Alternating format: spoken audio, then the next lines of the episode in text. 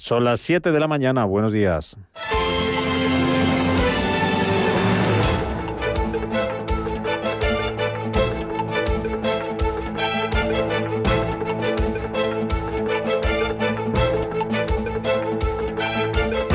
Capital Intereconomía, con Rubén Gil.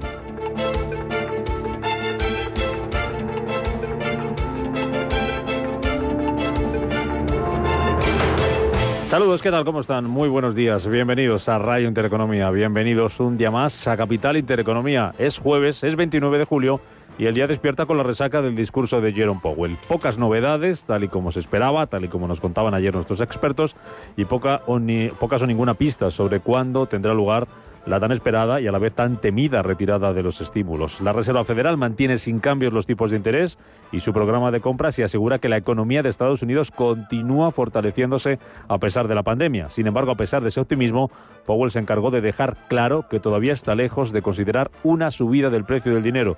Dice que todavía se necesita una mejora sustancial de la economía para que el Banco Central comience a reducir sus políticas acomodaticias.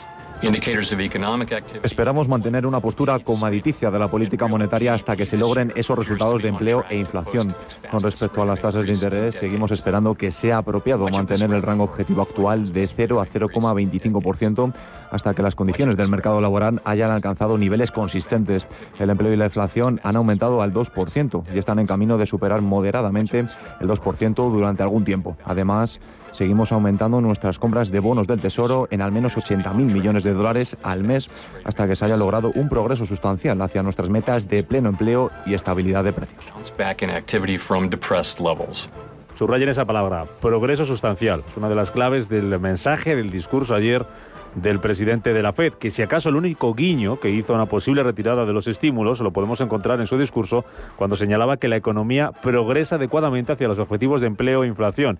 Hay quien ve en esta frase que la Fed ya va allanando el camino hacia el tapering. La otra novedad tal vez es que ahora no descarta que la inflación sea menos transitoria de lo que se esperaba en un principio. Analizaremos esta mañana si la Fed ha puesto en marcha o no el reloj, la cuenta atrás hacia esa retirada de los estímulos económicos. Mensaje de Powell que dejó con dudas a los inversores y Wall Street cerraba anoche con signo mixto en una sesión en la que el IBEX 35 recuperaba las subidas y los 8.700 puntos, apoyado en algunas compañías que presentaban resultados como Indra o como Ferrovial. La otra noticia hasta la de la mañana nos llega desde Asia porque Pekín va a permitir que las empresas chinas sigan cotizando en la bolsa de Estados Unidos y eso está haciendo que tras muchos días de incertidumbre, tras varios días de caídas, hoy por fin suban con fuerza las plazas asiáticas. Paloma Arnaldos, buenos días. Muy buenos días, Rubén. Pues sí, estamos viendo la bolsa de Shanghái muy animada, subida del 1%, el Hansen rebota un 2,7, el farolillo rojo es el Kospi que aunque opera con recortes del 0,03%, permanece muy plano. Por su parte, el Nikkei está a esta hora subiendo un 0,70%. Nos fijamos en los futuros americanos, signo mixto, aunque movimientos muy estrechos. Tenemos el futuro del Dow Jones subiendo un 0,05%, recorte del 0,11%, para el SP500, el Nasdaq tecnológico se está dejando su futuro un 0,23. Todo ello después de esa comparecencia de Jerome Powell. En cuanto a los futuros en el viejo continente, también muy plano. El del DAX recortando un 0,08%. El del Eurostock se deja un 0,22. El petróleo en positivo, subiendo el Brent, el barril de referencia en Europa, hasta los 74 dólares con 11. En el caso del West Texas, el de referencia en Estados Unidos se coloca en los 72 dólares con 70 centavos. Y en el mercado de divisas, el cruce euro-dólar en positivo para la moneda comunitaria, 1,1855. Entre las citas del día hoy va a seguir esa temporada de resultados, turno entre otras para Repsol, para el Sabadell o para Telefónica, que es noticia porque refuerza su posición en Reino Unido con la compra en las últimas horas de la compañía británica de cloud Cancom por 400 millones de euros.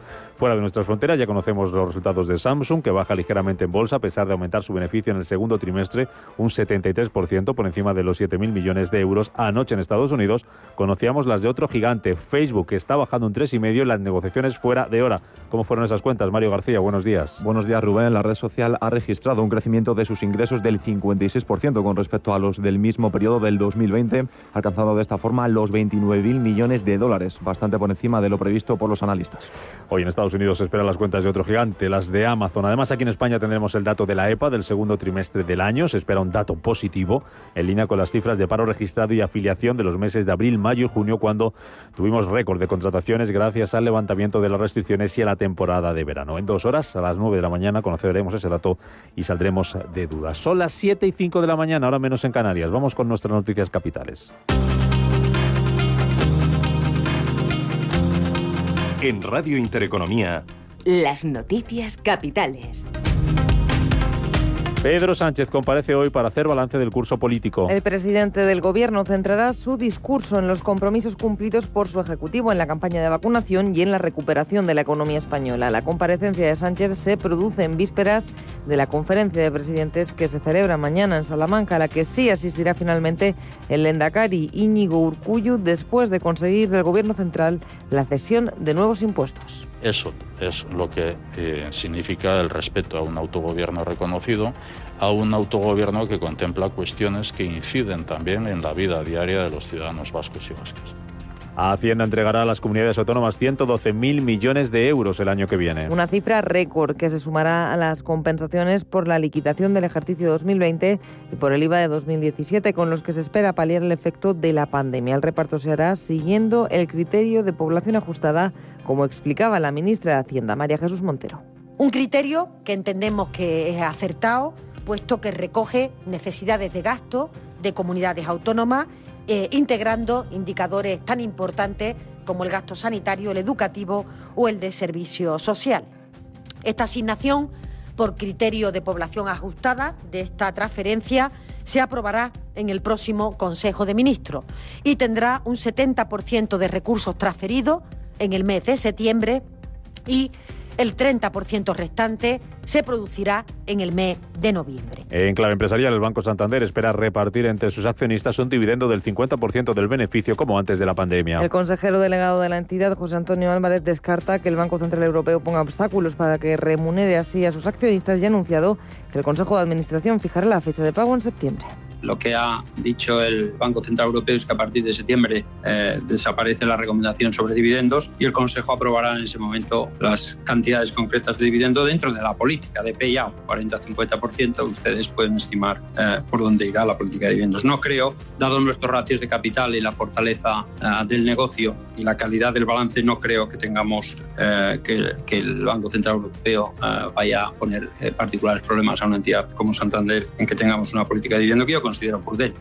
De cara al futuro, el número 2 de Botín confiaba en un crecimiento de los ingresos sin descartar la posibilidad de que el Santander pueda llegar a liberar parte de las provisiones extraordinarias dotadas para hacer frente a la pandemia. Sobre posibles fusiones o compras fuera de nuestras fronteras, Álvarez insiste en que no está en los planes del banco. Naturgy da un salto en el negocio de las renovables con la inversión de 14.000 millones de euros hasta 2025. Concretamente destinará 8.700 millones y para afianzarse en redes de distribución lo hará una, con una inversión de 4.100 millones de euros. Esta es la principal novedad de su plan estratégico que vio ayer la luz. Otra novedad es la rebaja del dividendo hasta 1,20 euro, remuneración que se revisará a partir del 2023. Vamos con resultados. Melia ha terminado el primer semestre del año con pérdidas de 151 millones de euros, un 58% menos que en el mismo periodo de 2020. La cuenta de resultados de la hotelera reflejaba un resultado bruto de un millón y medio de euros y en cuanto a los ingresos, cabe destacar que ha alcanzado los 304,4 millones de euros entre enero y junio, casi un 5% menos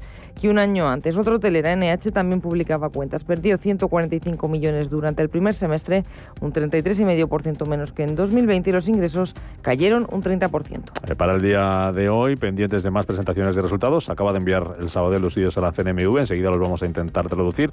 Turno también para Repsol, para Acciona o para Telefónica, entre otras. Y también presentarán cuentas ArcelorMittal, Acerinox, Viscofan, Pharmamark, Grifols, Celnex y Merlin Properties. Eso en nuestro país. En Europa tendremos las cuentas de AVE, InBev, Nokia, Shell, Volkswagen, Airbus o ST Microelectronics y en Estados Unidos los principales resultados serán los de Merck, Mastercard o Amazon. Y en la agenda del día pendientes, como decíamos, de esa publicación de la EPA del segundo trimestre del año. El INE publicará además el IPC adelantado y conoceremos el dato de confianza empresarial. Estaremos atentos al dato también de PIB del segundo trimestre en Estados Unidos, donde como todos los jueves además se publican solicitudes iniciales de subsidio por desempleo. En la zona euro tendremos la confianza de los consumidores de julio y también el dato de paro en Alemania.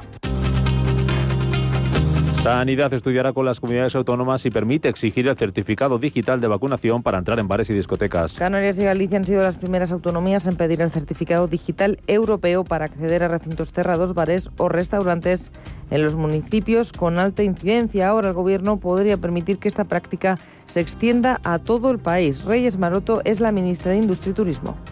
Bueno, sabéis que es algo que está ahora mismo en debate dentro de la Comisión Interterritorial. Tenemos que dar las garantías jurídicas para que se pueda utilizar este certificado, como bien señaláis, eh, no solo para acceder a determinados establecimientos, sino también eh, para eh, acreditarlo en, en los usos distintos a los que ahora mismo se ha validado y en cuanto a la evolución de la pandemia, la incidencia baja por primera vez en más de un mes, se sitúa por debajo de los 700 casos. Según la última actualización del Ministerio de Sanidad, hay 27.149 casos y 73 muertes desde el martes en España. El foco sigue puesto sobre la SUCI, donde la ocupación se eleva al 17,2% y tenemos a Cataluña en situación de riesgo extremo, con un 45% de las camas de cuidados intensivos ocupadas por pacientes con coronavirus. Carolina Darias es la ministra de Sanidad. Quiero compartir con ustedes que el número de pacientes ingresados esta semana por COVID eh, ha aumentado alrededor de un 39%. Esto significa un 25% menos de incremento que la semana previa y que en el caso de las UCI el incremento ha sido del 38% y también significa un incremento de un 11% menor que la semana anterior. Por tanto, seguimos creciendo pero crecemos a menor ritmo. En el exterior, Reino Unido va a eliminar en agosto la cuarentena para los viajeros procedentes de la Unión Europea y de Estados Unidos que estén vacunados. Los turistas deberán hacerse un test anti-COVID antes de viajar y una prueba PCR al segundo día de llegar al país. El ministro de Exteriores británico Dominic Raab urge a incrementar el ritmo de vacunación en el mundo. Además, compañías como Google o Netflix van a exigir a sus empleados que se vacunen antes de volver a la oficina.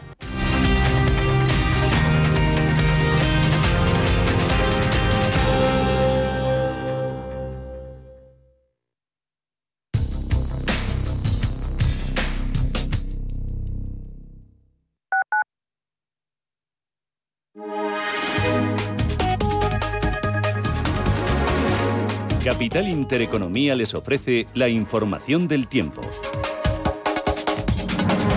Muy buenos días. Para hoy jueves se esperan cielos nubosos y alguna precipitación débil y dispersa en el norte de Galicia, área cantábrica y norte de las Canarias montañosas. Tiempo seco y en general soleado en el resto del país, aunque con intervalos de nubes bajas en el entorno de Alborán y por la mañana en el interior de Galicia y áreas de la comunidad valenciana. Por su parte, temperaturas diurnas en ascenso en el norte y este de la península se superarán los 35 grados en el interior de la mitad sur peninsular y el Valle del Ebro, sin descartarlo en el interior de Mallorca también y en áreas de la meseta norte.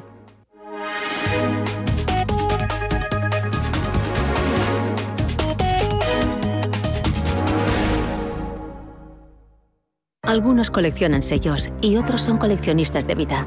Cazadores que salen a por ella, que saben que hay que exprimirla antes de que se escape y cuando se escape, volver a perseguirla y no parar nunca. Si la vida es un viaje, que sea el mejor de tu vida. Del 14 de julio al 31 de agosto, un Audi A4 Avant puede ser tuyo por 360 euros al mes y entrada de 12.072 euros. Time to live, time to Audi. Consulta condiciones en Harmauto, tu concesionario oficial Audi. El riesgo de exclusión social afecta a uno de cada tres menores en España. En la Fundación La Caixa facilitamos herramientas, metodologías y recursos a miles de entidades sociales que luchan por dar oportunidades a las personas que más lo necesitan, para que éstas puedan desarrollar todo su potencial. Solo es progreso si progresamos todos. Fundación La Caixa. ¿Pensando en comprar una casa? AT Valor pone a tu disposición una red de expertos para realizar una tasación hipotecaria independiente homologada por el Banco de España. AT Valor. Tasaciones de inmuebles, joyas y obras de arte. AT Valor. Porque te valoramos. www.atvalor.com 91 0609 552. Urbanitae es una nueva plataforma de inversión inmobiliaria que te permite invertir a lo grande con cantidades pequeñas. Uniendo a muchos inversores, logramos juntar el capital suficiente para aprovechar las mejores oportunidades del sector. Olvídate de complicaciones. Con Urbanitae ya puedes invertir en el sector inmobiliario como lo hacen los profesionales. ¿Sabía usted que unos pies con problemas pueden paralizar nuestro ritmo de vida? Le proponemos una solución indolora con una mínima incisión y con anestesia local aplicando las técnicas más avanzadas en cirugía del pie. Clínica Jiménez, calle Alcalá 378. Diagnóstico gratuito 91 367 0071. Centro reconocido y autorizado por la Consejería de Salud y la Comunidad Económica Europea. 91 367 0071. Sintonizan Radio Intereconomía.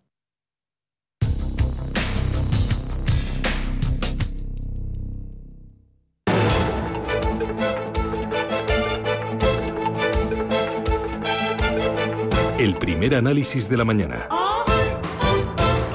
Son las 7 y cuarto de la mañana, ahora menos en Canarias, y como les decíamos, tenemos ya sobre la mesa las cuentas del Banco Sabadell, la compañía más madrugadora hoy en la Bolsa Española en presentar sus resultados del primer semestre del año, en el que logra un beneficio atribuido de 220 millones de euros. Es un 51,5% más que en el mismo periodo del año pasado. El beneficio en el segundo trimestre de la entidad fue de 147 millones de euros, un 100,1% más que en el primer trimestre de 2020. Sube el margen de intereses en el primer eh, cae, perdón, el margen de intereses un 1,1% en el primer semestre, crece un 2,3% en el eh, segundo, negocio por comisiones aumenta un 5,4%, el margen bruto de la entidad se reduce un 4,2% hasta los 1.127 millones de euros. Ahora les contamos más detalles enseguida sobre esas cuentas de, de Sabadell. Vamos a analizar lo que está pasando en los mercados y sobre todo muy pendientes de ese discurso ayer de Jerome Powell con Juan Gómez Badas, director de inversiones de Avantage Capital. ¿Qué tal, Juan? Bienvenido, muy buenos días. Muy buenos días, Rubén. Antes de analizar a Powell, si te parece, vamos a escuchar algunas de las cuestiones más importantes que decía ayer el banquero central estadounidense. Los indicadores de actividad económica y empleo han continuado fortaleciéndose y el PIB real de este año parece estar en camino de registrar su tasa más rápida de aumento en décadas. Gran parte de este rápido crecimiento refleja el continuo rebote de la actividad desde los niveles de depresión. Los indicadores de las expectativas de inflación a largo plazo aparecen de forma amplia consistente con nuestra meta de inflación a largo plazo del 2%. Si viéramos señales de que el camino de la inflación o las expectativas de inflación a largo plazo se están posicionando en niveles consistentes con nuestro objetivo, estaremos preparados para ajustar la postura de la política. Esperamos mantener una postura comoditicia de la política monetaria hasta que se logren estos resultados de empleo e inflación. Con respecto a las tasas de interés, seguimos esperando que sea apropiado mantener el rango objetivo actual de 0 a 0,25% hasta que las condiciones del mercado laboral hayan alcanzado niveles consistentes. El empleo y la inflación han aumentado al 2% y están en camino de superar moderadamente el 2% durante algún tiempo. Además, seguimos aumentando nuestras compras de bonos del Tesoro en al menos 80 mil millones de dólares al mes hasta que se haya logrado un progreso sustancial hacia nuestras metas de pleno empleo y estabilidad de precios. Juan, ¿qué destacarías del mensaje ayer de, Powell? ¿Te sorprendió en algo? Bueno, eh, están preparando el terreno, en mi opinión, para volver un poco a la normalidad, visto que bueno la pandemia parece que ya eh, la vamos dejando poco a poco atrás y que el crecimiento recupera y también crece mucho más de los que ellos mismos esperaban la inflación que en Estados Unidos pues ha superado el 5% año sobre año. Entonces, bueno, pues eh, al final eh, tomaron la decisión de, realizar unas medidas de estímulo fiscal y monetario muy fuertes y ahora eh, pues llegará el momento de, de retirarlas. Lo que el objetivo para del estímulo era eh, mm, proteger en la mayor parte posible del, tejido productivo y, tocará retirarlas para que la inflación no se siga disparando mucho más de donde ya está. Mm, está justificado que siga todavía, mm, digamos, de puntillas, Powell, pasando eh, sobre el discurso, no queriendo dar mucha pista. Eh, ¿Cuándo crees que lo anunciará ya de una manera un poco más clara cuándo tendrá lugar esa retirada de los estímulos, eh, que por un lado es esperada, pero por otro es un poco temida por cómo pueden reaccionar los mercados. ¿Cuándo crees que llegará eso, Juan?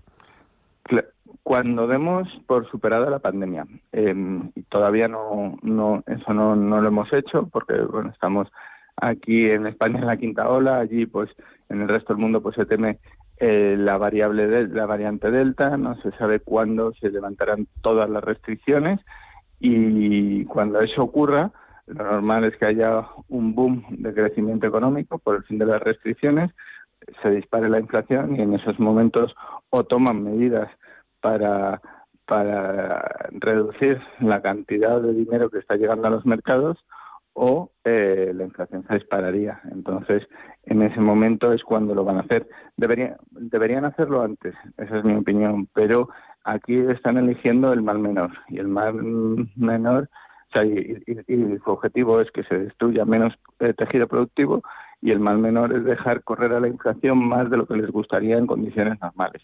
Mm. Y con eso ya lidiarán después. Mm. Una vez hemos pasado esta casilla de la Reserva Federal, ya pasamos la del Banco Central Europeo la semana pasada, ¿qué previsiones tenéis ahora mismo para los mercados en los próximos meses? ¿Qué podemos esperar?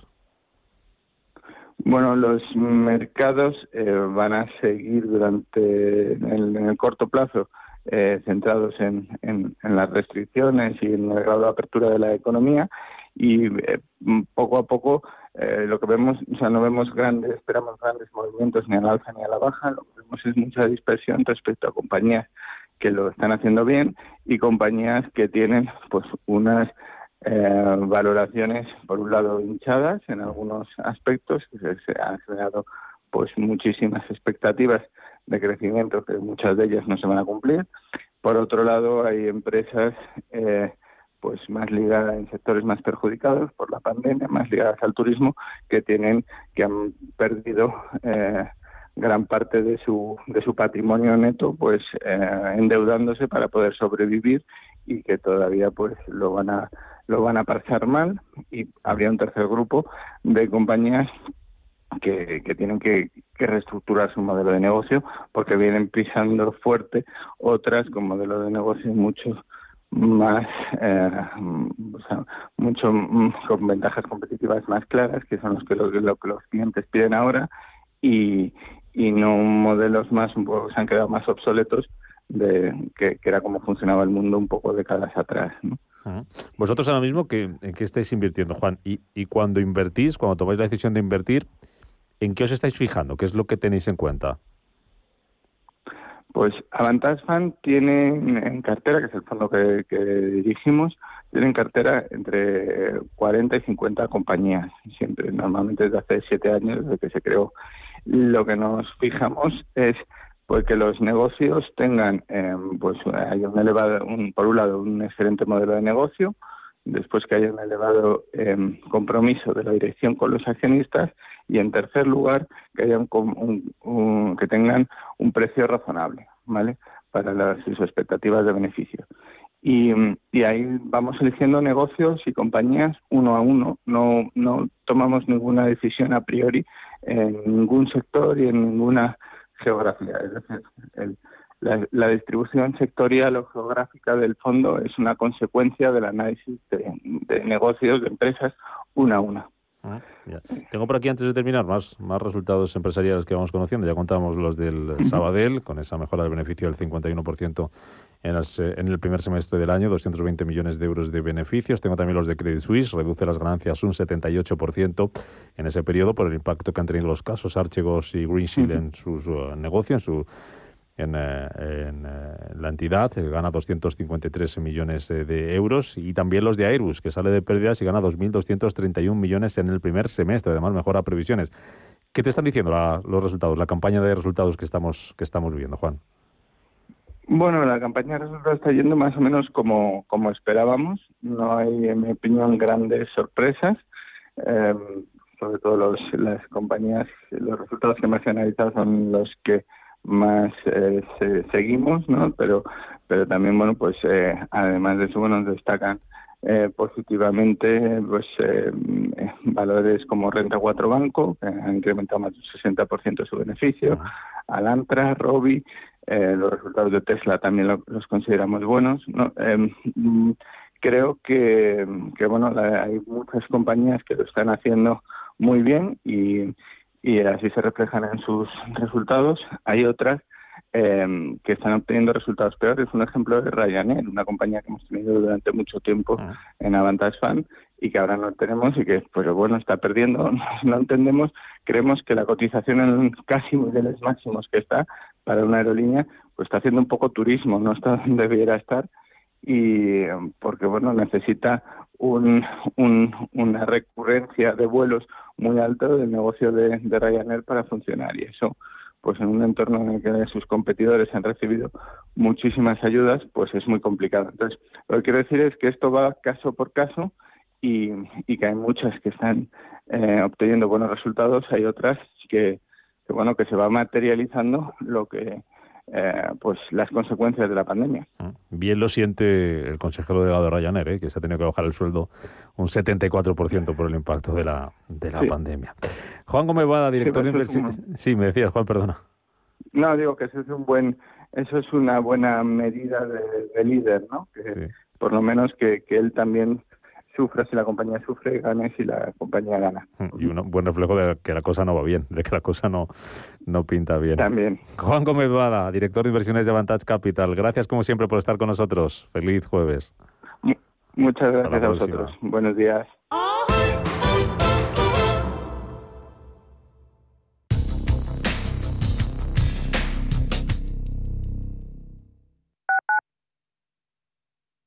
¿Te apetece desconectar? En el centro comercial Arturo Soria Plaza te ofrecemos noches de conciertos en vivo todos los martes y jueves de julio y agosto a partir de las 9 de la noche. Ven y desconecta en nuestras terrazas amenizadas con música en vivo. Más información en nuestra web www.arturosoriaplaza.es.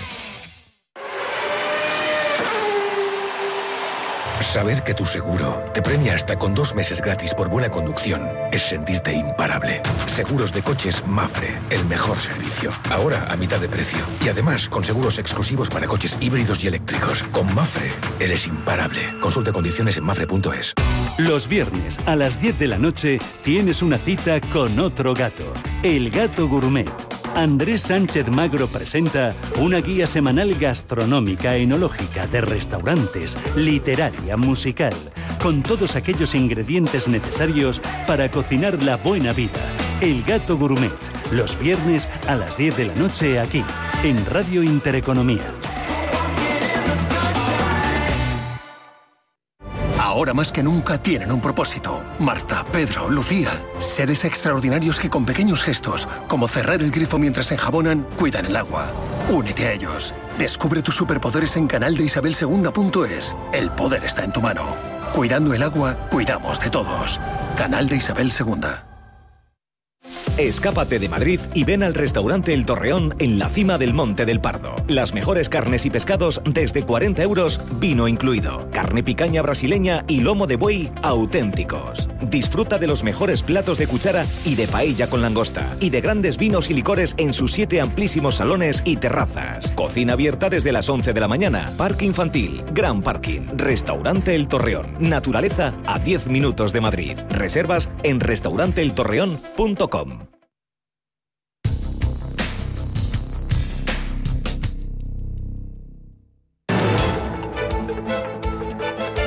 Capital Intereconomía, con Rubén Gil.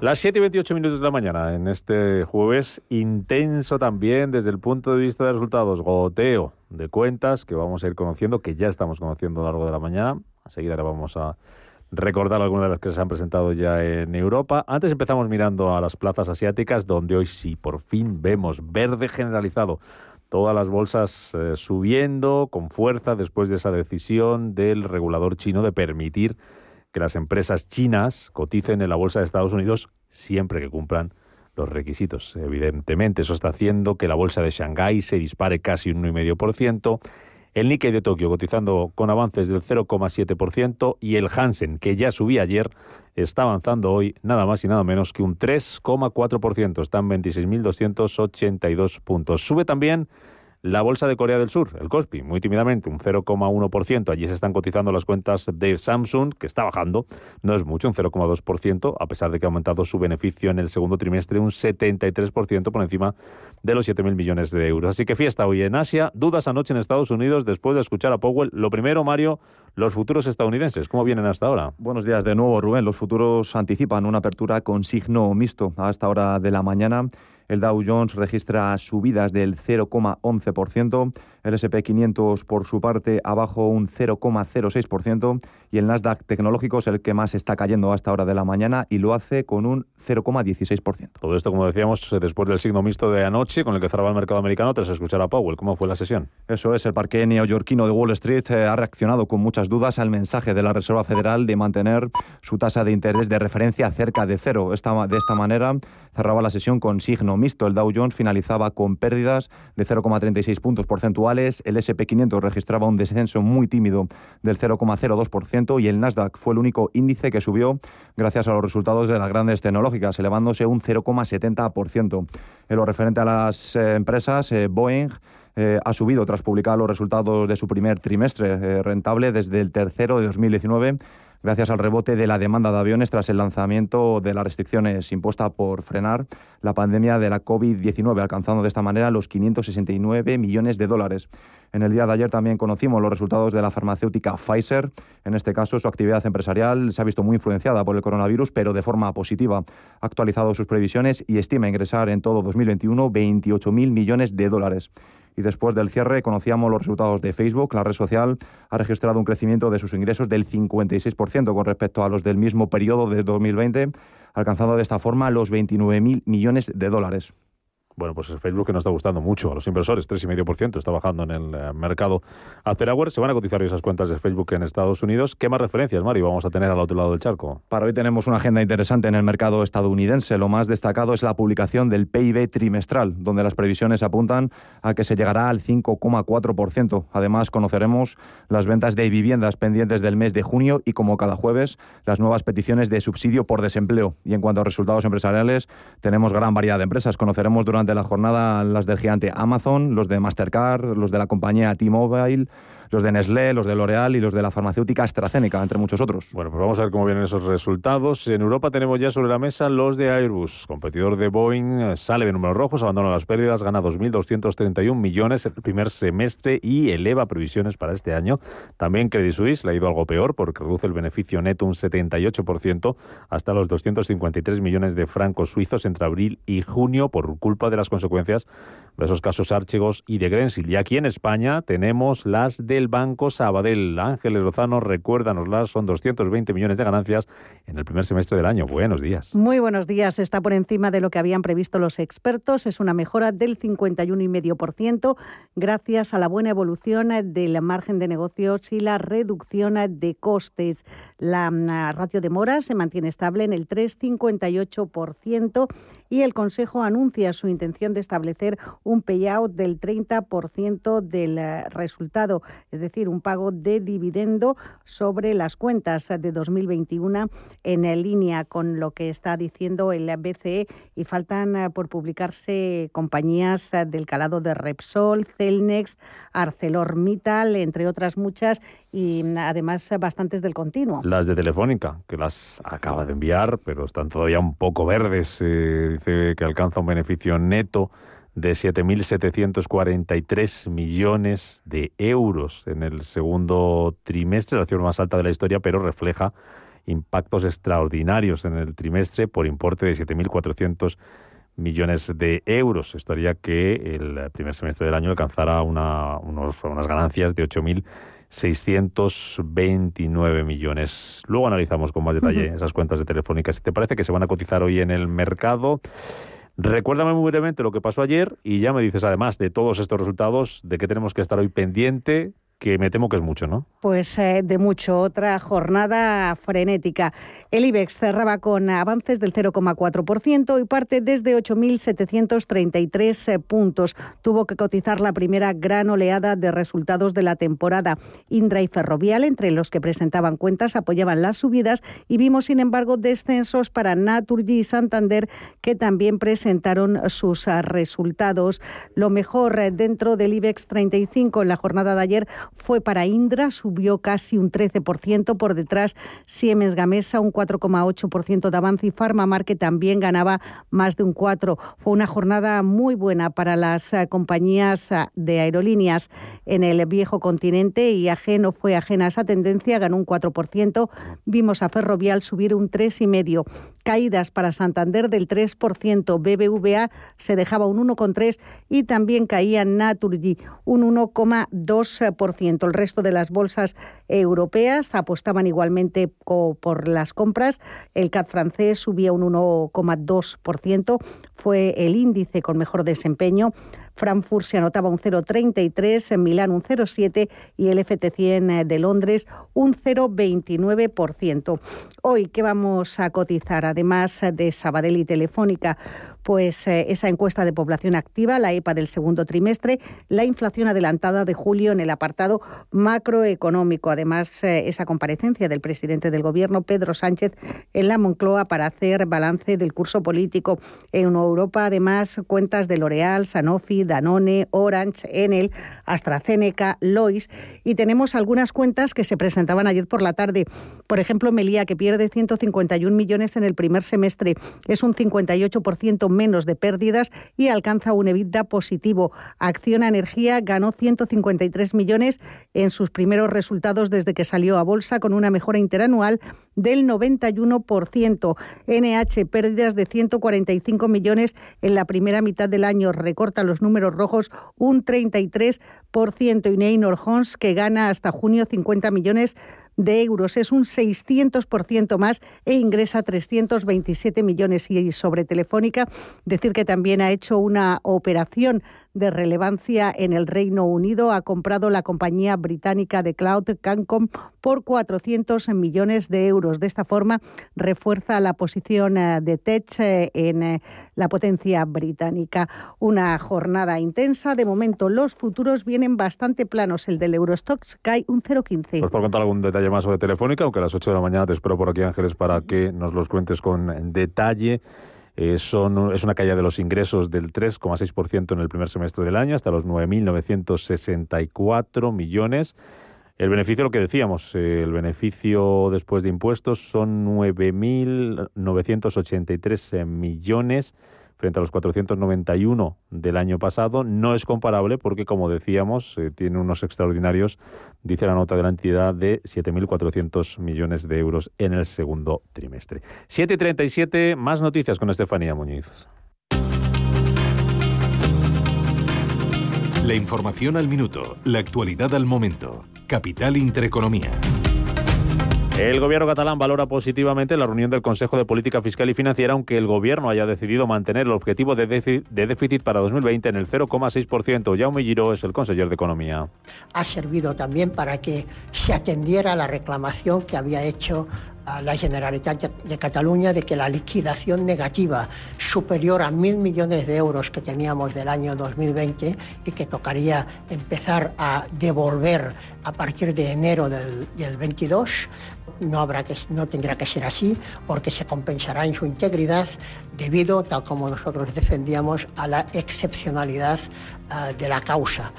Gobierno y agentes sociales se reunirán de nuevo en septiembre para debatir sobre la reforma laboral. El último encuentro celebrado ayer miércoles volvió a terminarse en acuerdo. Eso y Podemos retoman las negociaciones sobre la ley de vivienda. La norma acumula ya siete meses de retraso por las diferencias sobre la fórmula para regular el alquiler. El fondo Zinven compra Burger King en España por mil millones de euros. Se trata de la mayor operación de compra en el sector de la restauración de nuestro país. El Banco de España señala que el impacto de la COVID sigue sin reflejarse en el crédito dudoso. Sin embargo, el organismo sí que advierte de que observa ya un deterioro crediticio notable en los sectores más afectados por la pandemia. La Fiscalía abre diligencias de investigación sobre el aval prestado por el Instituto Catalán de Finanzas de la Generalitat a los encausados por el Tribunal de Cuentas por los gastos del proceso. Ciudadanos presentó una denuncia en la que concluye que este aval es una operación fraudulenta. ENCE eleva un 4% su producción de celulosa en el segundo trimestre hasta un máximo de 269.000 toneladas. La compañía ha retrasado la presentación de, de sus resultados hasta finales de septiembre por el fallo de la Audiencia Nacional sobre la prórroga de la concesión de su biofábrica de Pontevedra. El Tesoro lanzará en septiembre su primera emisión de bonos verdes. Tendrá un vencimiento de 20 años y para la colocación se han identificado más de 13.600 millones de euros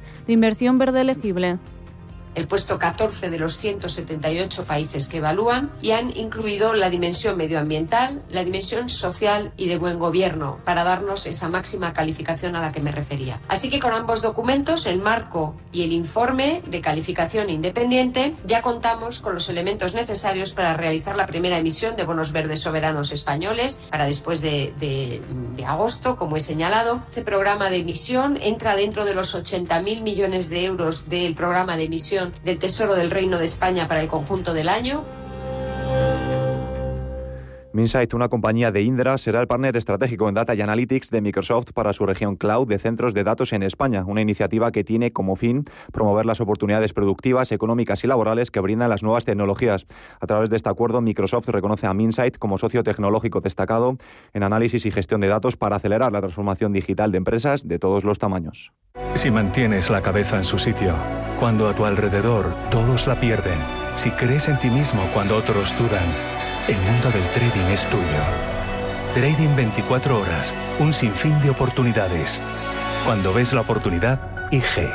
Todas las operaciones conllevan riesgo. 76% de las cuentas de inversores minoristas pierden dinero en la negociación de CFD con este proveedor. Debe considerar si comprende el funcionamiento de los CFD y si puede permitirse asumir un riesgo elevado de perder su dinero. Castilla y León y Lechazo en Valladolid y Atapuerca en Burgos y Cecina en León y Monasterio en Ávila y Menestra en Palencia y la Universidad de Salamanca y Arroz en Zamora y Celtíberos en Soria y Cochinillo en Segovia y mucho más. Este verano, Castilla y León. ¿Y tú, cuándo vienes? Invertir en acciones y ETFs con XTB tiene muchas ventajas. No tienes ninguna comisión hasta 100.000 euros al mes. La apertura de cuenta es online, rápido y sencillo. Y tenemos atención al cliente 24 horas al día en español. Más de 300.000 clientes ya confían en nosotros. xtb.es. Riesgo 6 de 6. Este número es indicativo del riesgo del producto, siendo 1 indicativo del menor riesgo y 6 del mayor riesgo.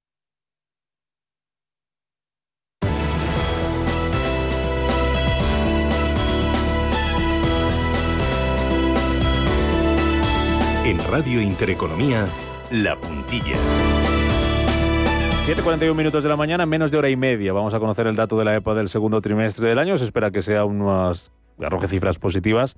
Si nos eh, acogemos a, a, los datos de empleo, de paro registrado de afiliación que vimos durante los meses de abril, mayo y junio. Esa EPA es antes de la quinta ola, es antes de que volvieran las restricciones, coincide con el final de las restricciones anteriores y está en medio del debate sobre la subida del salario mínimo. Dijo Calviño que hay que esperar a cómo evoluciona a partir de septiembre el mercado laboral. Juan Pablo Calzada, economista y asesor financiero, muy buenos días. Muy buenos días. Eh, por tanto, no nos puede dar ninguna pista, no nos va a servir como pista la EPA del segundo trimestre para la, ver la evolución del mercado laboral después de, después de esta quinta ola, ni tampoco para ver si vamos a subir el salario mínimo. ¿Qué esperas? Pues la verdad es que ya nos gustaría que fuera tan bueno como el, como el dato de junio, ¿no? que, que eh, prácticamente 250.000 personas eh, entraron en el mercado laboral o bajó en 250.000 personas el paro. Yo creo que no va a ser eh, tan importante, esperemos que sea positivo, o sea, pero no, yo creo que la dimensión que podemos estar hablando es de 50.000 eh, parados menos en, en, el caso positivo. Sí, eh, y ahí, pues, pero bueno, hay que ver hasta qué punto está impactando la quinta ola y el, el vuelta, la vuelta a las restricciones, ¿no? Entonces vamos a ver si efectivamente sigue siendo un comportamiento positivo o incluso nos podemos encontrar con que hay alguna algún retroceso, ¿no? Hay que hay que también hay que pensar que el 60% de los eh, comercios de hostelería y de la gente que se dedica al sector sigue ganando muchísimo menos que en el año 2019, que tan solo el 7% de ellos eh, ha vuelto a, la, a, los niveles de facturación de 2019 y que los nuevos cierres, pues efectivamente, con tal y como está contratando la gente, pues nos podemos encontrar con que con que sí que tengamos un, una, una, evolución negativa, ¿no? Y luego, bueno, pues hay que pensar que sigue habiendo medio millón de personas en, en, en ERTES, ¿no? Entonces, bueno, pues eh, es dudoso, ¿no? Vamos a ver qué, qué, ocurre y yo creo que es un gran indicador de lo que nos podemos esperar en cuanto a actividad económica en, en, en este verano, ¿no? La clave del mercado laboral, ¿dónde, ¿dónde va a estar? La clave, ¿cuándo vamos a, a tener un dato que digamos, que, que nos refleje de verdad dónde estamos? Pues yo creo que va a ser el de julio y el de agosto, yo creo que van a ser importantes. O sea, van a ser datos importantes porque nosotros dependemos muchísimo de la temporada turística y la evolución en estos dos meses que quedan de, de verano o de por conocer, porque en realidad solo nos queda ya uno de verano, lamentablemente.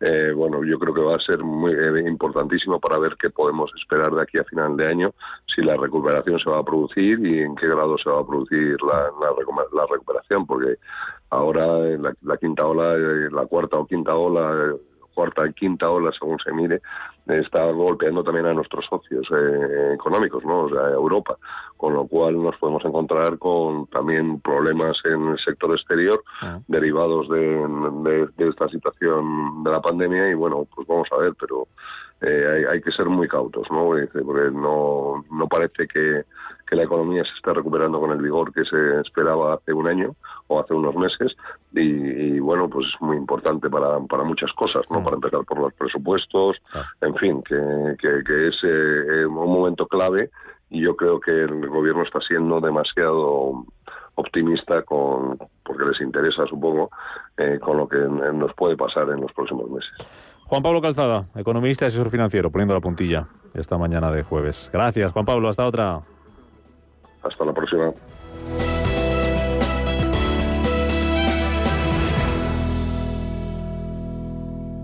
¿Buscas hipoteca y aún no has dado con la tecla? Descubre la hipoteca online del Santander, digital desde el principio y con un gestor personal que te acompañe y resuelve tus dudas hasta el final, para que puedas gestionarla desde donde quieras y cuando quieras, con información del estado de tu solicitud en todo momento. Compara, elige, encuentra, simula tu cuota y compruébalo tú mismo en bancosantander.es. Ya que pasas un tercio de tu vida durmiendo, al menos que no te salga caro. Del 29 de julio al 11 de agosto, Hipercor te ofrece un 50% de descuento en todos sus colchones y arcones. ¿A qué esperas para cambiar? Para que descanses tú y tu bolsillo. Consulta condiciones en Hipercor o en hipercor.es. ¿Quieres invertir parte de tus ahorros en las mejores compañías europeas de pequeña y mediana capitalización bajo criterios de alta calidad y crecimiento? ¿Buscas hacerlo a través de un equipo experimentado y galardonado que ha conseguido batir al mercado de manera consistente en el tiempo? Si estás interesado, infórmate a través de tu entidad o asesor financiero de confianza sobre los fondos de inversión de Lombia Capital. Compromiso y valor añadido a largo plazo. Lombia Capital. Más información en lombia.com. Capital Intereconomía.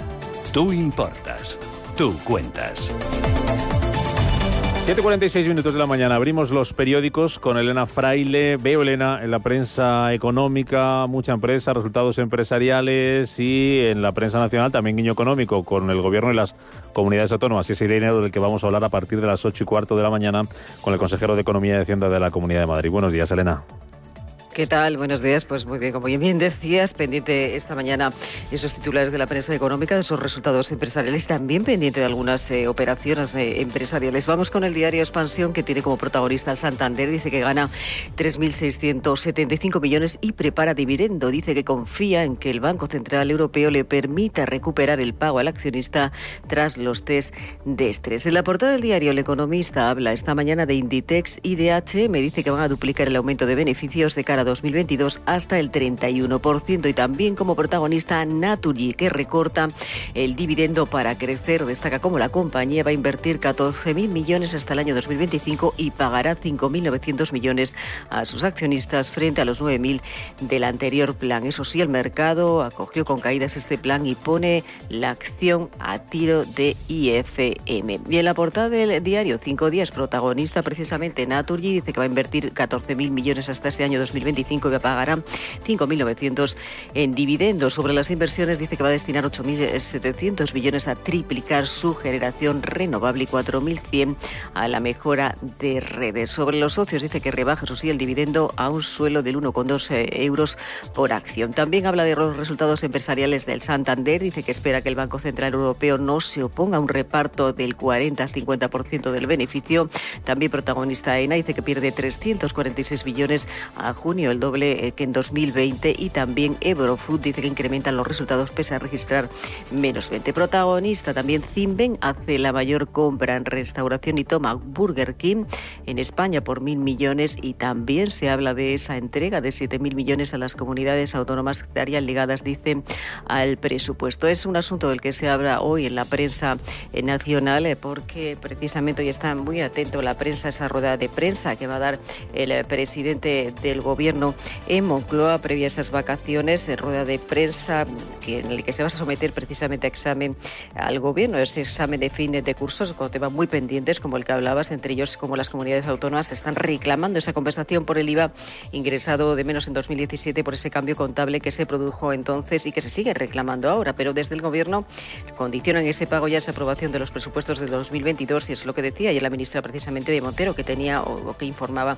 de que la financiación también eh, tendrá un eh, tendrá será récord para el año 2022 y ahora la pregunta también en algunos periódicos es cómo se van a sacar adelante esos presupuestos porque puede ocurrir lo mismo que pasó en 2019 cuando fuimos a elecciones y cuando no hubo ni un euro dicen para ese IVA pese a que el Supremo ya pues ha sentenciado dos veces que se debe pagar. Este es el asunto principal que lleva a la portada del diario La Razón. Habla de ese chantaje a 3.000 de 3.000 millones de Hacienda a las autonomías. En este caso, en la portada del diario ABC habla sobre el gobierno, dice que se inhibe en la gestión de la quinta ola y alimenta el caos autonómico, habla de esas restricciones y fallos judiciales dispares, destaca cómo las comunidades piden un marco legal que le permita actuar y también habla de esos casi 300.000 empleados públicos más en esa era Sánchez. Dice que con el déficit y la deuda disparados, la nómina de las administraciones bate récord y se acerca a los 3,4 millones de euros. También en la portada del diario El País se cambia completamente de asunto. Habla de que los países ricos extienden las limitaciones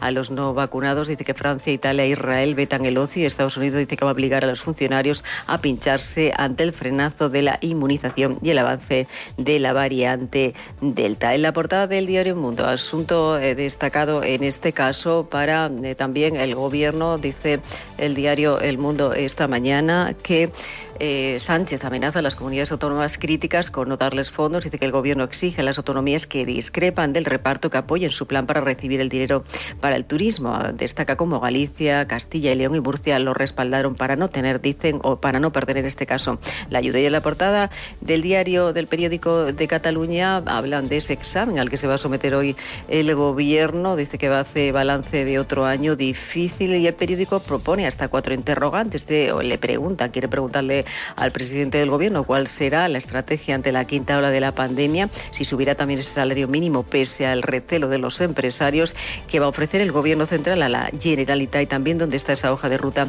sobre la monarquía. Y en la portada, en este caso del diario La Vanguardia, habla precisamente de este del asunto del Parlamento. Dice que va a aprobar hoy esos avales del Instituto Catalán de Finanzas mientras la Fiscalía abre diligencias. Y también muestra en portada cómo Barcelona se convierte en la capital mundial de la arquitectura y es que derrota a Pekín para ganar la capitalidad en el año 2026.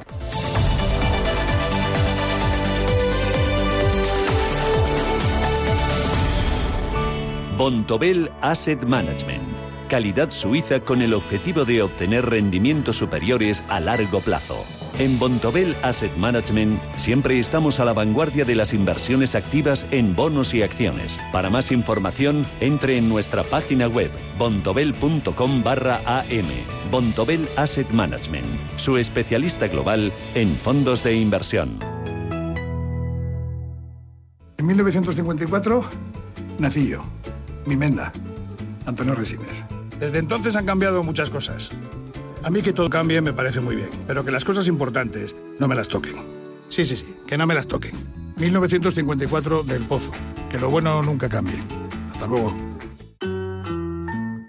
Si caminas solo, irás más rápido. Si caminas acompañado, llegarás más lejos. Luna Sevilla es su asesor patrimonial de referencia. Prestando nuestros servicios como agentes de Caser Asesores Financieros, somos una empresa con amplia experiencia profesional y una clara apuesta por la formación de calidad, la información transparente y objetiva y por el asesoramiento financiero personalizado y continuado. Si desea más información, visite lunasevilla.es o llámenos al 91 762 3442.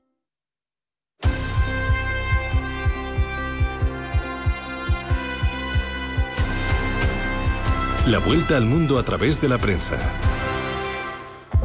7 y 53 minutos de la mañana comenzamos a hacer el repaso de la prensa internacional. Para este jueves 29 de julio, en Italia, el Corriere de la Sera lleva en portada que la eficacia de la vacuna Pfizer disminuye a los seis meses. Un nuevo estudio de 42.000 personas en el periodo de una semana a dos meses después de la segunda dosis refleja que la efectividad fue del 96,2%. En el periodo de dos a cuatro meses, la efectividad se redujo al 90% y de cuatro meses a seis meses, la efectividad alcanzó el 83,7%. El estudio no midió la tasa de infecciones virales asintomáticas. Y el mismo diario recoge la vuelta a las aulas en septiembre, donde se estudia la implantación del modelo francés. Hoy el plan llega a las regiones. Actualmente el 85% de los profesores están vacunados, pero con profundas diferencias entre las regiones. Los profesores no inmunizados en Sicilia son el 43%, el 38% de la provincia de Bolzano, el 34% en Liguria y el 33% en Cerdeña. Esperamos alcanzar el 85% en todo el país, decía Bianchi. Nos trasladamos al Reino Unido. The Times recoge en portada los temores sobre el riesgo que suponen los viajeros de Estados Unidos. Eh, los recién llegados representan un peligro, advirtió el gobierno. Los ministros aprobaron ayer planes para reabrir las fronteras a los viajeros extranjeros, desafiando las advertencias oficiales de que la medida representa un claro riesgo para la salud pública.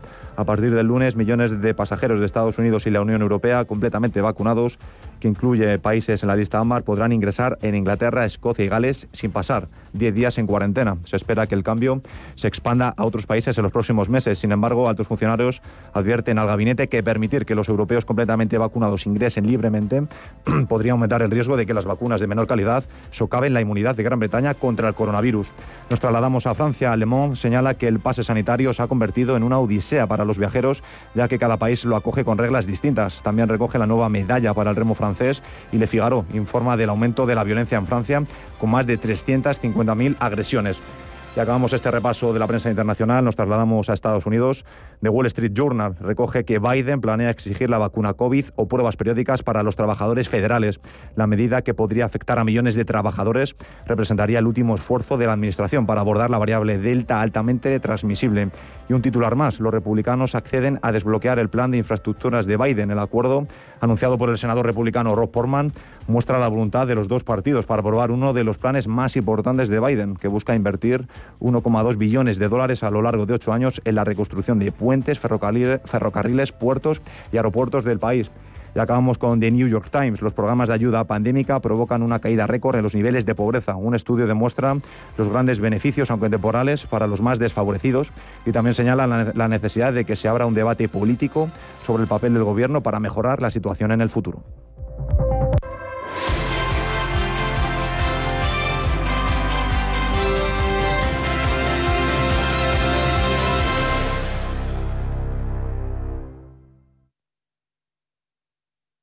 Radio Intereconomía, primera emisora española especializada en información económica.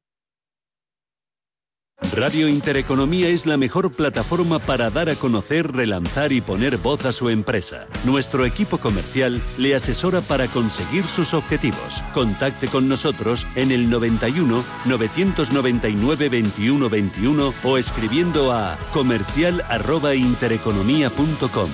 Radio Intereconomía la radio de las empresas. Los mercados financieros, las bolsas más importantes, información clara y precisa. Esto es Radio Intereconomía.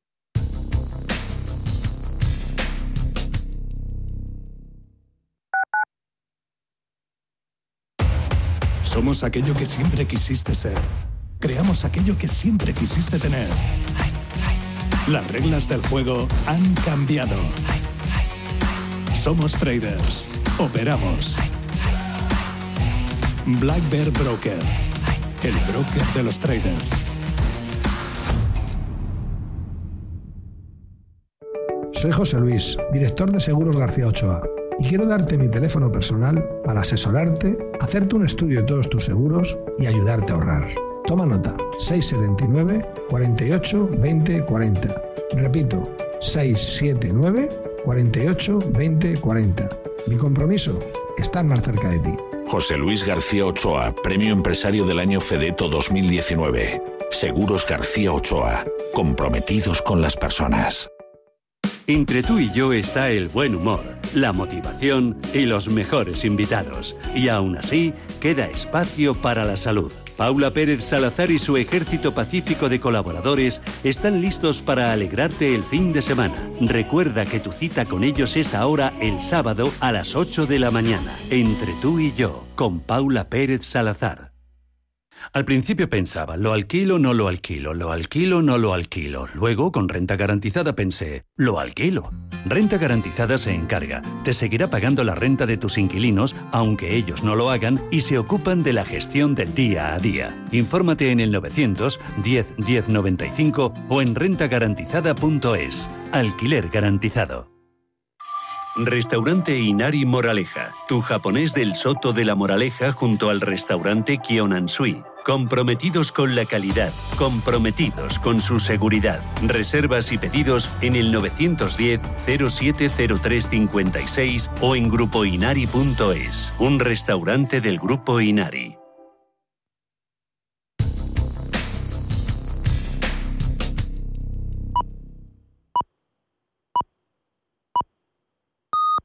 Son las 8 de la mañana, buenos días.